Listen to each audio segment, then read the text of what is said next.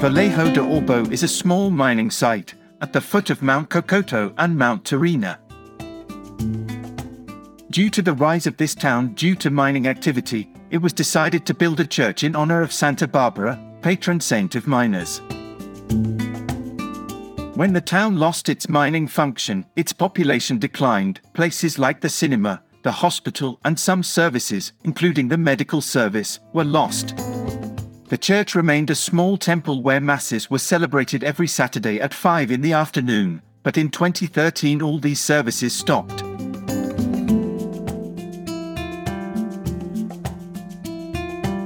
In relation to this church, there is a famous procession in the area, known as the Procession of the Lamps, which is celebrated in the month of December and is dedicated to the patron saint of miners, Santa Barbara.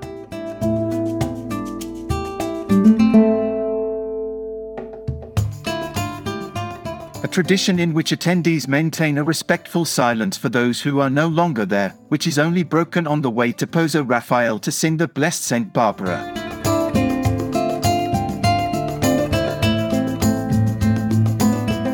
Only those who have worked in this type of mining know of the suffering of removing the mineral from the bowels of the earth. The rest of us get an idea by collecting documents and oral memory of those works, and we are obliged to pay this tribute.